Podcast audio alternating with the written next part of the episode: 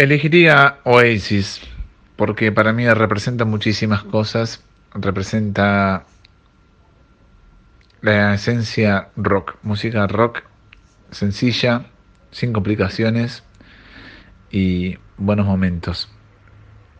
No hay que pretender mucho más de la vida y eh, Oasis no pretende mucho, es hacer lo que sabe hacer y nada más. Así que es lo que me gusta, es una buena filosofía. Soy bueno en esto, lo hago y no me meto en terrenos que no me incumben a veces. Entonces me va. Y es una de mis bandas favoritas de toda la vida. Tuvimos el placer de charlar largo y entendido con Juan Pablo Astilla Domínguez, periodista de larga trayectoria especializado en el arte. Lo leemos en Headbangers y en nuestro punk de cada día, entre otros. Lo escuchamos en No Bombardé en Buenos Aires y en Quemar un patrullero junto a Gustavo Almedo. La data que maneja este hombre es impresionante. Preguntarle algo es esperar una masterclass. En vivo hubiésemos estado horas, pero en contexto de pandemia la charla se dio por WhatsApp y así comenzaba. Bueno, primero para conocer un poco de, tus inicios, eh, principalmente queremos saber cuál fue la primera banda que te flashó, con todo lo que eso implica, ¿no? Eh, querer, querer escucharla todo el tiempo, bueno, eh, querer investigar sobre, sobre la banda y demás. ¿Cuál fue la primera, la que vos recuerdes y digas, ok, con esta empecé como a darle sentido, otro sentido a la música? Como suele suceder en este tipo de casos, también sucedió todo muy rápido y consecutivamente. Las primeras dos bandas que me despertaron este ímpetu por investigar y leer son Guns N' Roses y Nirvana. Yo tenía 12 años, estoy hablando del año 1992, y yo estaba en séptimo grado. Y un compañero de curso me había pasado los discos de ellos este, y quedé fascinado. ¿Y por qué digo estas bandas? Porque hay una foto muy representativa que me la sacó mi mamá este, estando yo arriba del micro de egresados de séptimo grado, el micro tenía destino final a Villa Carlos Paz, digamos así, y mi mamá sacó una foto y yo estoy sentado exhibiendo una revista Metal Hammer, edición española, y en la tapa estaba Nirvana. Así que ahí empecé a leer y al poco tiempo me compré una revista eh, RIP especial este, fotos de Nirvana, que todavía la tengo, por supuesto todas las revistas las tengo, y ahí empecé a investigar. Así que, y Guns N' por otro lado, porque nada, empecé a investigar sobre discos y eso. Con 12 años, después en, la adultez, por supuesto, empecé a investigar, bueno, adultez, presunto adultez, adolescencia, empecé a investigar muchísimo de otras bandas, muchísimísimo, pero estas dos son las que me abrieron a mí las puertas y me despertaron la inquietud. Y así siguiendo con, el tema de los, de los inicios, ¿no? de los principios, ¿cuál fue tu primera entrevista? ¿A quién entrevistaste por primera vez? Bueno, tengo que hacer un desdoblamiento de esta pregunta porque la primera entrevista que quise realizar en mi vida terminó no sucediendo y que fue a Animal en el año 1998 este, yo había ido a la sala de ensayo de, Animal porque conocía a Andy, el batero de aquel entonces, y me dijo, me invitó él a ir a la sala de ensayo, y dado que en ese entonces yo cursaba el CBC con un chico que tenía un programa de radio en La Pampa, le comenté esta situación que iba a ir a la sala de ensayo de Animal y me pidió por favor que, le hiciera una entrevista y que luego le pasara el audio y él lo iba a pasar en La Pampa, en la radio que él tenía, en el programa de radio tenía él ahí en La Pampa.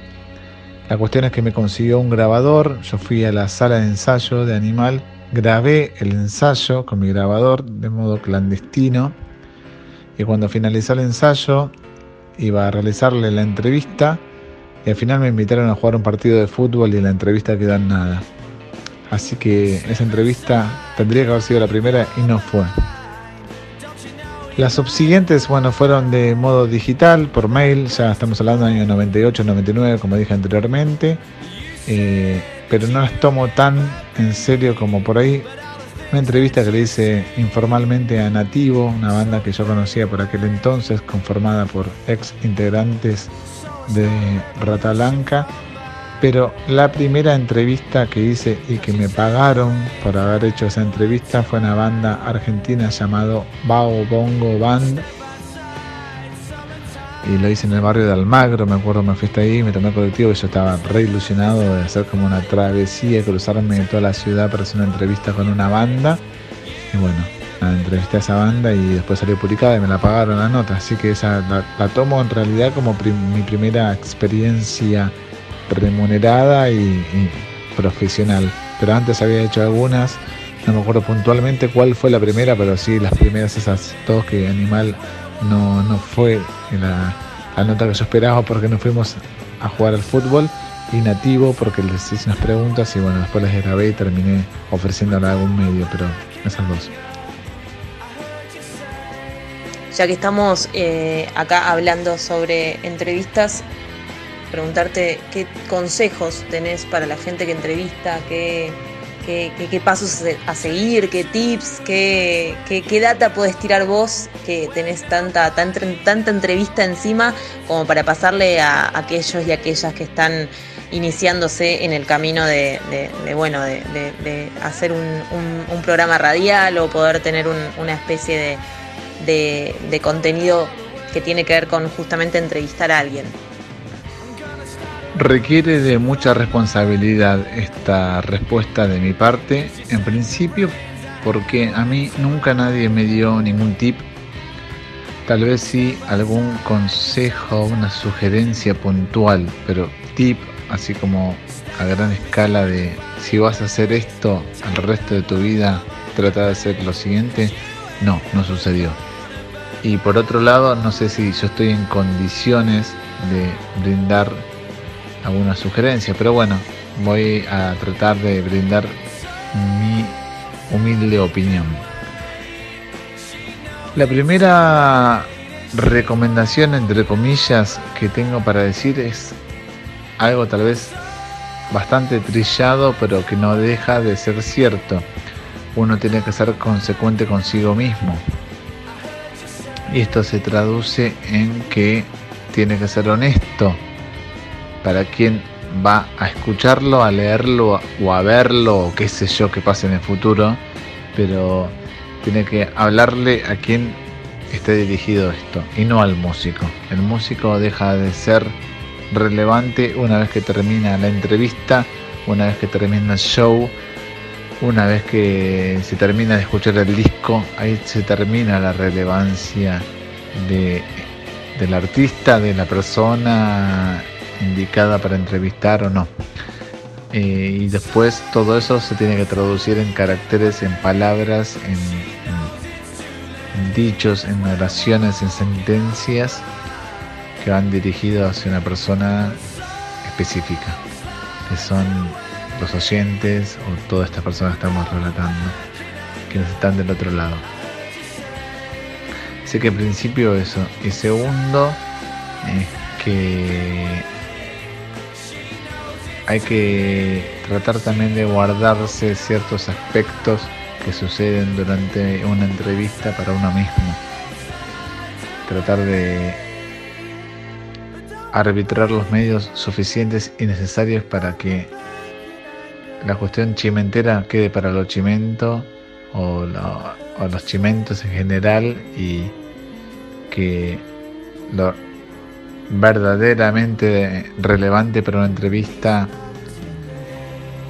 esté expuesto. No hay que tratar de, de caer en lugares bajos y comunes para obtener un rédito personal, sino para mí siempre hay que priorizar lo, lo artístico y lo periodístico en este caso. La sumatoria de estos dos factores derivan en que hay que ser lo más sanguíneo posible, en que hay que ser lo más este, espontáneo posible con el entrevistado y siempre da buenos resultados eso. Si uno es honesto, transparente y trata de ser lo más locuaz y buena onda posible, el entrevistado siempre va a devolver una pared. Creo que eso no falla. Si uno se pone nariz con estrella en boludo o lo quiere denigrar, va a fallar seguro. Así que hay que combinar esos tres factores y para mí siempre sale una buena entrevista, un buen producto y después hay que procesarlo cada cual como quiere. Pero eso está bueno, saberlo. ¿Cuáles son las cosas que analizás de una banda para seguirla? ¿Qué es lo que tenés en cuenta? Cuando decís, bueno, esta banda la voy a seguir. La verdad que actualmente no sigo a ninguna banda, ya no me sucede como me sucedía antes, así que me tengo que retrotraer en el tiempo y pensar qué hacía yo en ese momento. Bueno, lo primero y lo primordial siempre para mí son las canciones, siempre no me importa otra cuestión. Pero sí me importa otra cuestión si está acompañado de las canciones. ¿Me explico más o menos? Para mí si no hay una canción que sustente todo, no hay nada que pueda destacar por detrás. Entonces si las canciones a mí me gustan, bueno ahí sí, abro el abanico, abro juego, ya pasé a otra instancia, desbloqueo un nivel. Bueno, ¿qué más hay? Las letras están buenas, me dicen algo, están bien hechas, el producto artístico cierra, este, hasta la imagen cierra, yo soy muy de eso, estoy muy aferrado a lo que es este, la imagen, a la música. Yo sé que tal vez mucha gente no esté de acuerdo con esto, pero yo sí, siempre consideré que la imagen para mí es un elemento clave y determinante en la música, en la propuesta artística, no en la, música creativa de un instrumento en la propuesta artística de un artista, eh, valga la redundancia, la imagen juega un papel, papel determinante. Por eso a mí nunca me gustó cuando, no en el rock barrial las bandas salían con las camisetas de fútbol. No tienen absolutamente nada que ver. Para mí, un Bowie tiene mucho nivel intelectual en cómo se viste y eso a mí me llega. Entonces, si todo ese paquete cierra, sí, te sigo estoy de ese lado. Pero si lo llevo el terreno más local, digamos, el terreno local más argentino, y tiene que tener un integrante carismático. Si no hay carisma, si yo voy a ver una banda y no pasó nada, también es como medio decepcionante. Eh, no voy a un recital únicamente para escuchar cómo están hechas las canciones o cómo las tocan. Me gusta que pase algo. Y también me gusta muchísimo la imperfección, me parece algo alucinante, es algo que, me genera, que me, me, motiva. La imperfección en la música rock, estoy hablando específicamente tal vez ahora, me parece fantástico. Si no hay imperfección es aburridísimo. Eh, lo cual no, no quita que, no sé, me gusten otras propuestas musicales que sean casi perfectas pero mira, una banda como Nine Inch Nails, que se presume que sería perfecta en vivo, es sumamente impredecible. Y eso también es otro, elemento que, me, gusta a mí de, las bandas. Que las bandas sean impredecibles. Son muchos factores tal vez. No es solamente me gustó una canción, o me gustó un disco, o me gustó qué dijo, o cómo se vistió. Eso lo dejo tal vez para la intimidad, pero si yo tengo que salir a ganar territorio, tengo que decir, voy a ver esta banda o le compro el disco o demás, es tiene que haber un montón de, conjunciones. Sí me tienen que caer bien, si hay un mensaje que no me, no me gusta, no me representa. Y después el halo de misterio es algo que me fascina. Ese halo de misterio que tienen ciertos artistas a mí me, me rompe la cabeza. Así que diría que es una combinación. Así que ahí están las combinaciones que para mí son. Debe haber más seguro, pero estas son bastante sólidas.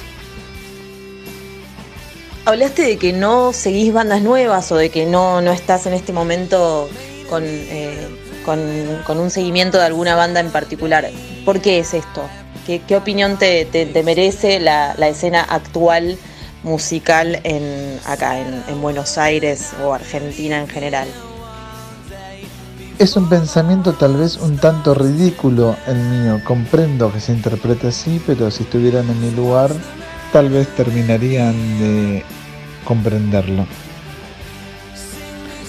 En definitiva, no puedo, no me sale, lo intenté de varios modos, no, no puedo. ¿Qué no puedo? No puedo hacerme fan de una banda que, cuyos integrantes son menores que yo en edad. No me sale, no sé por qué.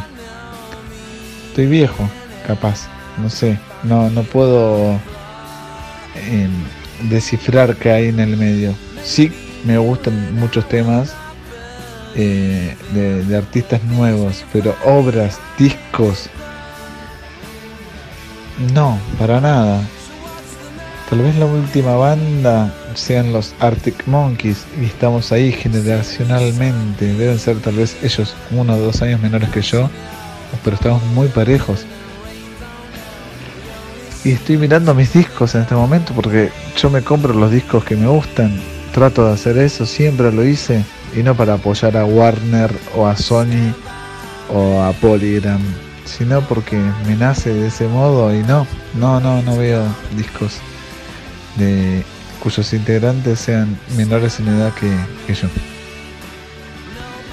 No, pero tal vez sea una cuestión generacional y también lo que interpreto y lo que veo es que, y ahora hablando tal vez algo que me excede a mí como persona, que no se habla tanto y no se apunta tanto a un disco, a una obra física, ni que hablar, pero a una obra de principio a fin. Se apunta a un tema o a llamar la atención por un video y ya está, se queda ahí. Y para mí está bien llamar la atención y todas esas cosas me encantan. El shock rock me encanta, Alice Cooper, me gusta todo eso. Pero que quede solamente en un tema en tres minutos y medio, no, no, no me va.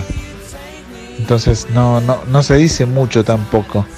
Y no hay figuras icónicas. Y quiero saber también cuánto va a durar un montón de cosas que están pasando. No me genera. Soy muy sanguíneo con la música. Si no pasa, no pasa. Y si pasa, que pase. Ya hablamos de bandas, hablamos de, artistas, hablemos de shows, de shows en vivo. Decime top 3 de momentos de un show, los que más te gustan. Vas a ver un show, ¿cuáles son los tres momentos que destacás de, ese, de esa situación? Bueno, primero quiero decir que estoy disfrutando muchísimo responder estas preguntas porque me hacen pensar muchísimo y trato de ser lo más espontáneo posible. Así que muchísimas gracias. Eh, en primera instancia, lo que más disfruto es llegar al lugar y ver qué música están sonando, está pasando el DJ, que está sonando por los altoparlantes. Porque eso es lo que me pasó a mí cuando fui a ver mi primer show, que fue Metallica en Vélez en el año 1993. Cuando llegué muy temprano, pero ingresé finalmente al estadio de Vélez, me mató, además de ver los instrumentos de Metallica, qué sé yo, lo que estaba sonando por los parlantes, me mató. O sea, dije, ¿qué está sonando? ¿Qué música será? Hoy en día es muy fácil porque pones una aplicación y te dice qué música es, pero estar en ese clima donde ya ese beat musical te está llevando, no importa cuál es. O sea, hay, alguien que está pendiente de la gente diciendo yo te llevo por donde sea, por los climas, me fascina. Así que eso para mí es la primera parte que destaco. La segunda es el comienzo de un show. Cómo comienza un show una banda y con cómo comienza me refiero al momento que se apagan las luces, a ver qué sucede, qué más hay, qué, es, qué clima generás, qué, show brindás, qué, espectáculo, qué pensaste, qué me querés ofrecer a mí, cómo me querés comenzar, a dónde me querés llevar. Eh, eso para mí es determinante. Una instancia que me fijo muchísimo. Los comienzos del show, te das cuenta cuando una banda sale decidida o una banda sale tanto tibia, eh, cuando la cancherea, cuando la sobra, cuando sale a ganarse el público. Esa parte a mí me fascina. Y como tercer elemento destacaría las este, oscilaciones sonoras, por decirlo de algún modo y con esto me refiero a cómo se construye un setlist, a cómo se, se arman, este, se estructura un show. Qué canción va detrás de la otra, cuándo paramos, cuándo nos cambiamos los instrumentos, cuándo bajamos las revoluciones, cuándo las subimos. Eso es un espectáculo. Eso es estar al, al tanto y es percibir y brindar algo que sea sanguíneo. En esas cosas me fijo muchísimo. Entonces, eh, ahí ya, si, funciona todo eso, ya estoy eclipsado. Bueno, y ahora hablando un poco de, tu presente, de, tu laburo en el presente y, un laburo que nos, que nos vincula de alguna manera, eh, ¿cuál te parece el mejor programa o episodio hasta ahora de Quemar un Patrullero el, programa que haces con Gustavo Olmedo ahí acá en Radio en Casa, donde también estamos, estamos nosotros. ¿Cuál fue el mejor y por qué? ¿Por qué te pareció el mejor? Ah, detesto hacer esto porque lo detesto porque detesto que me lo hagan a mí, que me digan, no, mira, te, tengo que responder, son dos respuestas a tu pregunta y se pregunta una sola cosa, pero bueno, creo que esto lo amerita. Em, ¿Y por qué lo amerita? Porque hubieron programas en que estuve solo porque Gus, Gustavo Olmedo, no pudo venir y hubo programas, por supuesto, que hice con él, la gran mayoría, por supuesto. Así que, sin que suene narcisista, mi programa favorito de todos es el que estuvo Corbata de invitado, Corbata ex carajo, ex animal y ese programa estuve solo, pero ¿por qué es el que más me gusta a mí y el más representativo? Porque fue el segundo programa de Quemar un Patrullero y no solo por el hecho de que haya sido el segundo. Ese día Gus se había este, enfermado, estaba enfermo, era invierno, no pudo venir y me dijo, bueno, tenés que ir a hacer el programa solo. Fui y lo hice solo. Independientemente de eso, e independientemente de que la corbata, una persona que me cae bastante bien, hay un trasfondo de eso. ¿Y cuál es el trasfondo? Bueno, este, yo les había hecho una nota a los carajos, a los tres, a Andy, Terry y Corbata, justamente para la revista Headbangers, la revista en la cual yo trabajaba. Y el editor de la revista había titulado esa nota diciendo el nuevo camino de tres hombres. Para aquellos y aquellas que no entienden, entiendan, el nuevo camino del hombre es un disco de animal y tres hombres es un disco de CC Top. Entonces se hizo un juego de palabras que hacía el nuevo camino de tres hombres. ¿Por qué esto? Porque dos integrantes de carajo eran ex integrantes de animal. Bueno, para mí me pareció un título bastante bueno y creativo, pero yo no lo había hecho. La cuestión es que la manager de carajo en aquel entonces se quejó frente a la revista diciendo que no le gustaba el título, le parecía que no le hacía justicia a la banda y que además carajo estaba tratando de hacer todo lo posible, todo lo que estuviera a su alcance para desligarse del nombre o de la etiqueta animal y esta nota estaba titulada haciendo un vínculo directo con animal, entonces no le gustó nada. Y dijeron que yo ya no era bienvenido al campo carajo. Dije, bueno, listo, no, no entrevisto más a carajo. Entonces, mm, pensé que había algún tipo de animosidad con corbata después de esa nota. Entonces, eso nota fue hace muchos años, hablando hace 10 años como mínimo. Entonces yo pensé que cuando le iba a volver a ver a Corbata, que fue esta vez cuando vino a quemar un patrullero, iba a haber una especie de animosidad. Y la verdad que no, nada que ver. Yo creo que ni se acordaba. Nada, otra cosa. tipo demostró una altura terrible, así que nada. Por eso me gustó, por su interés humana, un fenómeno, como siempre. Desde aquella vez que, si están escuchando atentamente todo esto, les dije que no entrevisté a Animal, que iba a ser mi primera entrevista, y nos fuimos a jugar a la pelota. Bueno, él estaba, por supuesto, hasta el día de hoy. Así que nada, no quiero ser narcisista, pero ese es mi capítulo favorito. Pero si tengo que elegir un, capítulo aunque estamos Olmedo y yo, este hay varios, la verdad que hay varios, pero el que más me gustó de todos es el que vino el Topo Yáñez, que es el bajista de Orcas, porque me pareció un tipo que tenía muchas cosas para decir y las dijo bien. Y, se emocionó al aire y hay cosas están buenas de esa, fue muy cristalino. Y en esto del periodismo a veces no pasa que la gente sea tan cristalina y tan sentimental. Perdón. Así que esas dos entrevistas me parece que fueron muy buenas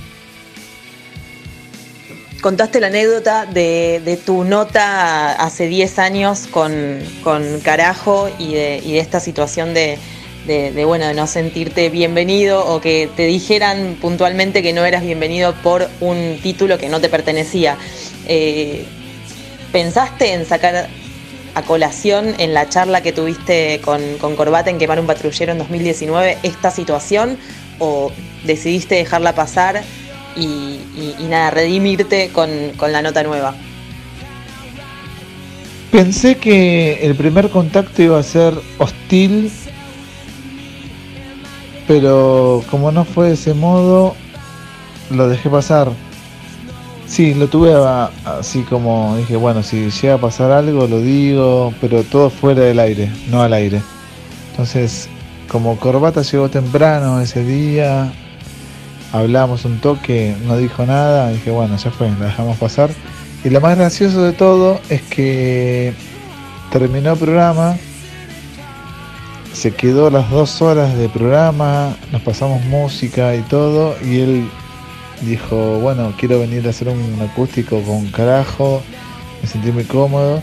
Y después él me dijo, te llevo a tu casa, nos subimos a su auto hubo como un quilombo de tránsito, tardamos como, no sé, si el viaje era corto, tardamos tres veces más. Nos vamos charlando y nada, me invitó a la sala, él estaba haciendo para la sala de carajo, le dije, no, no, deja, todo bien, o sea, puro amor y me encantó, así que no pasa nada. Y a veces uno se deja llevar, viste, por ciertos prejuicios o ciertas este, mentalidades y no tiene nada que ver eso. En definitiva, todo fluye. Entonces eso también viene a colación de, los tips y los consejos para nuevas generaciones, si se quiere, que sea todo sanguíneo. No pasa nada. Si es sanguíneo, siempre va a estar bien. Teniendo en cuenta que estamos teniendo esta entrevista por WhatsApp en un intercambio no epistolar, pero sí auditivo de audio de WhatsApp, eh, nada, adentrarnos un poquito en el tema de la cuarentena o del aislamiento preventivo obligatorio. ¿Qué recomendaciones tenés para esta cuarentena? Pueden ser series, discos, libros, eh, actividades, no sé, lugares de la casa para limpiar. Nada, el espacio es tuyo para recomendaciones de cuarentena de Astilla Domínguez. Momento ideal para ponerse al día y hacer cosas que no habíamos hecho en su momento no es el momento ideal para ver Netflix y leer los medios de comunicación, los grandes medios de comunicación. Ambos quieren que hagamos lo que ellos predeterminan. Es un embudo, no quiero ir hacia ahí, así que evitemos eso. Bueno, películas que están buenas para ver, que, que me parece que dejan algo. También está bueno eso de ver una película que deja algo y también está bueno ver una película por una sentencia. ¿Comenzó, termina o no? Estoy cinco años para ver cómo termina algo. Copland, La Tierra de los Policías, es una película que protagonizó Stallone y también protagonizó De Niro, Robert De Niro. Espectacular, año 1997. Me encanta esa película. Harry el Sucio, Clint Eastwood, 1971. Creo que es la peli y también las de Clint Eastwood de Pistolero, ni lo bueno, lo malo y el feo, buenísimas. Cool Hand Look, película de 1968-1969, Paul Newman, acá se le llamó La leyenda del indomable, espectacular. Ponerse al día con las películas que hicieron los hermanos Farrelly, que son los que hicieron Tonto Retonto, me parecen unos directores increíbles, también hicieron... Em, Loco por Mary. Después libros. Bueno, comencé a leer la autobiografía de Keith Richards. Me la compré hace 10 años, la comencé a leer ahora, así que es un momento ideal para eso. Discos, discos, escuché un montón. Me puse muy al día con la bossa nova, género que siempre le había estado un poco esquivo. Sí, no sé si por prejuicio tengo discos y los estoy sacando en este mismo momento. A ver, acá tengo uno clasiquísimo, Vinicius Toquinho, buenísimo, Vinicius Toquinho, música de Brasil, increíble, de los años 60. Ah, este disco muy bueno acá, Una lágrima se llama, de Astrud Gilberto. Astrud Gilberto, Una lágrima. Nada, tal vez no sea música muy rockera, pero está muy buena. Este, Peaches Brew de Mal Davis, música más calma tal vez para no entrar en la psicosis un poco de, todo esto. Estuve pinchando muchos discos de los redondos también. Eh, a ver, momento de pinchar vinilos, de tomarse el tiempo, escuchar y leer también, leer qué dicen las letras. Y actividades, yo no soy, yo soy de hacer deportes a full, pero no soy muy bueno para hacer deportes en casa, no, no, no, no es lo mío. Así que y si todavía piensan que no, tienen una habilidad por hacer, háganla. Puede ser la cocina, yo soy de cocinar muchísimo, así que cocinar es un momento muy copado para aprender a hacer recetas y tenerlas ahí de por vida. Pero en definitiva, sí, cosas que no sean Netflix y lo que quieran que hagamos. Hay que salir un poco de todo eso. Y para cerrar, hablamos de cuarentena y cuando hablamos de cuarentena hablamos de aislamiento y cuando hablamos de aislamiento hablamos de encerrarse en un lugar solo o con gente eh, y pasar en ese lugar más de un mes porque así ya, ya casi estamos llegando al mes y seguramente sea más. Así que si tuvieses que elegir o si pudieses elegir, ¿qué tres artistas, vivos o muertos? Vamos a, si, si la flayamos, la flayamos completa vivos o muertos, no importa, ¿qué tres artistas elegirías para pasar el aislamiento preventivo en tu casa o en la casa de alguno de esos artistas? No importa. ¿Qué tres artistas elegirías y por qué? ¿Por qué elegirías esos tres? Empiezo con los vivos. Primero, Wallace, cantante de Masacre. Es un genio, lo adoro, es amigo mío y para mí es una persona sumamente lúcida, intelectual, reflexiva y que ha estado en momentos muy determinantes y claves de mi vida y yo también en la suya. Lo quiero muchísimo en serio, es mi único músico amigo, de verdad, amigo en serio. Así que lo quiero en mi casa porque compartimos un montón de cosas en común y me cagaría de risa constantemente, la pasaría bien y además me haría una mejor persona, como siempre me hizo. Así que eso algo que me voy a llevar a la tumba por siempre. Así que lo quiero a mi lado. Wallace de Masacre. 2. Nicanor Loretti, director de cine, guionista, productor, periodista. También es un amigo hizo las películas 27, El Club de los Malditos, este, Diablo, Kryptonita, la serie Nafta Super. Bueno, en definitiva, con él hice un, programa que pueden escuchar a través de Spotify también, este, llamado Por un puñado de dólares, también un programa de radio en casa. Otra persona similar a Wallace en ese sentido, no tengo que hablar mucho para entenderme con él. Lo adoro, lo quiero. Así que por un lado, Wallace y por otro lado, Nicanor. A los dos los quiero. Y como tercera figura, y acá recurro a la parte eh, que me da la licencia a esta pregunta, y lo llamo a Elvis Presley. Que venga acá Elvis a tocar unas guitarras a guitarrazos, unos temas con la guitarra y que me enseñe todo lo que después sucedió en la música. Así que a Elvis también lo quiero acá. También la pasaríamos muy bien. Muy masculino todo, ¿no? Pero me la pasaré bien, divertido. Al terminar con lo formal, le propusimos a Astilla el desafío de darnos tres nombres de artistas con los que pasaría la cuarentena. Podían estar vivos o muertos y eligió a Wallace, Nicanor Loretti y Elvis Presley como escuchaban anteriormente. Para el último análisis le preguntamos de qué signo era. Soy de Capricornio, nací el 20 de enero, pero mi carta astral dice que soy de Acuario, que empezaría el 21 de enero. ¿Y por qué te hago la distinción? Porque por un lado enero y Capricornio. Elvis es de Capricornio, o era. Y Lemmy es de Capricornio. Bowie. Hay un montón de artistas. Paul Stanley y nació de Kiss. Este, nació el mismo día que yo. Yo nací el mismo que él, no importa. Pero es eso. Ahí creo que con Elvis me llevaría bien. Decime vos, me encanta esto. Emi Castro realizó un análisis de la casa de cuarentena de Astilla. Tengamos en cuenta que se trata de un análisis superficial, ya que no tenemos la carta natal de ninguno de los involucrados. Pero esto es lo que pasaría en esa casa con esos personajes. Bueno, la situación sería que habría una persona de cada elemento del zodíaco viviendo en una casa con otras personas. Estos signos serían Capricornio, Leo, Escorpio y Acuario y una característica de estos signos es que los cuatro van a querer llegar a la posición de liderazgo frente a las personas que estén viviendo en esa casa.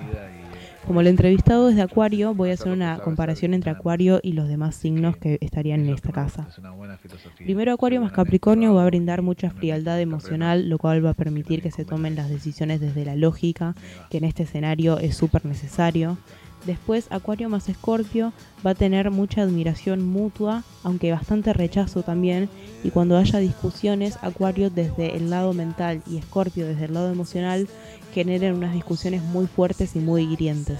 Y después, Acuario más Leo, estos son opuestos complementarios, lo cual va a ser una relación súper dinámica, pero a la vez también va a existir esta cuestión de quién tiene el liderazgo y va a haber mucha rivalidad. Entonces estos cuatro signos van a poder desenvolver bien el tema de las decisiones y de la responsabilidad, pero probablemente haya muchas rivalidades entre todos. Gracias Astilla por este momento de charla. Es impresionante y educativo escucharlo hablar. Lo escuchan los martes a las 14 en No Bombardé en Buenos Aires por Radio UBA. Los martes a las 16 en Quemar un Patrullero por Radio en Casa. Y en este momento de cuarentena, los domingos a las 20 horas, sale Diálogos Sonoros, que es un ciclo de Instagram Live desde flair.argentina.